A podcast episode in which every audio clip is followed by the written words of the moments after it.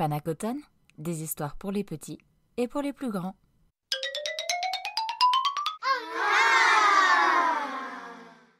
La puce et la mouche. Auteur Léon Tolstoï. La puce et la mouche se rencontrèrent. La puce revenait de la campagne et la mouche allait à la ville.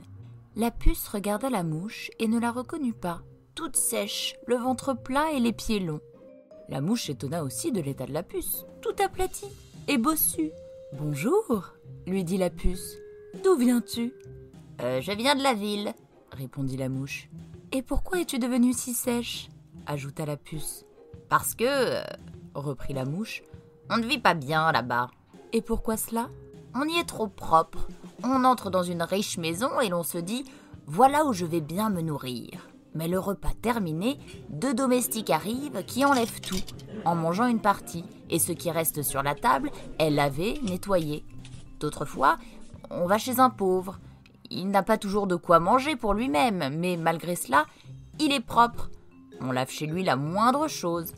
Alors, je me suis décidé à quitter la ville.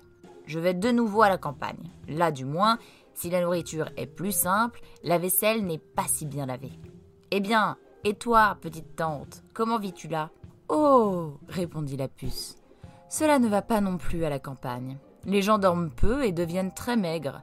On saute sur le banc ou sur le poêle et l'on ne trouve rien à manger. Si par hasard on mord sur quelque chose, vite les gens se lèvent, courent au champ où ils passent parfois les nuits. Alors, je vais à la ville. Peut-être trouverai-je plus facilement à me nourrir là-bas?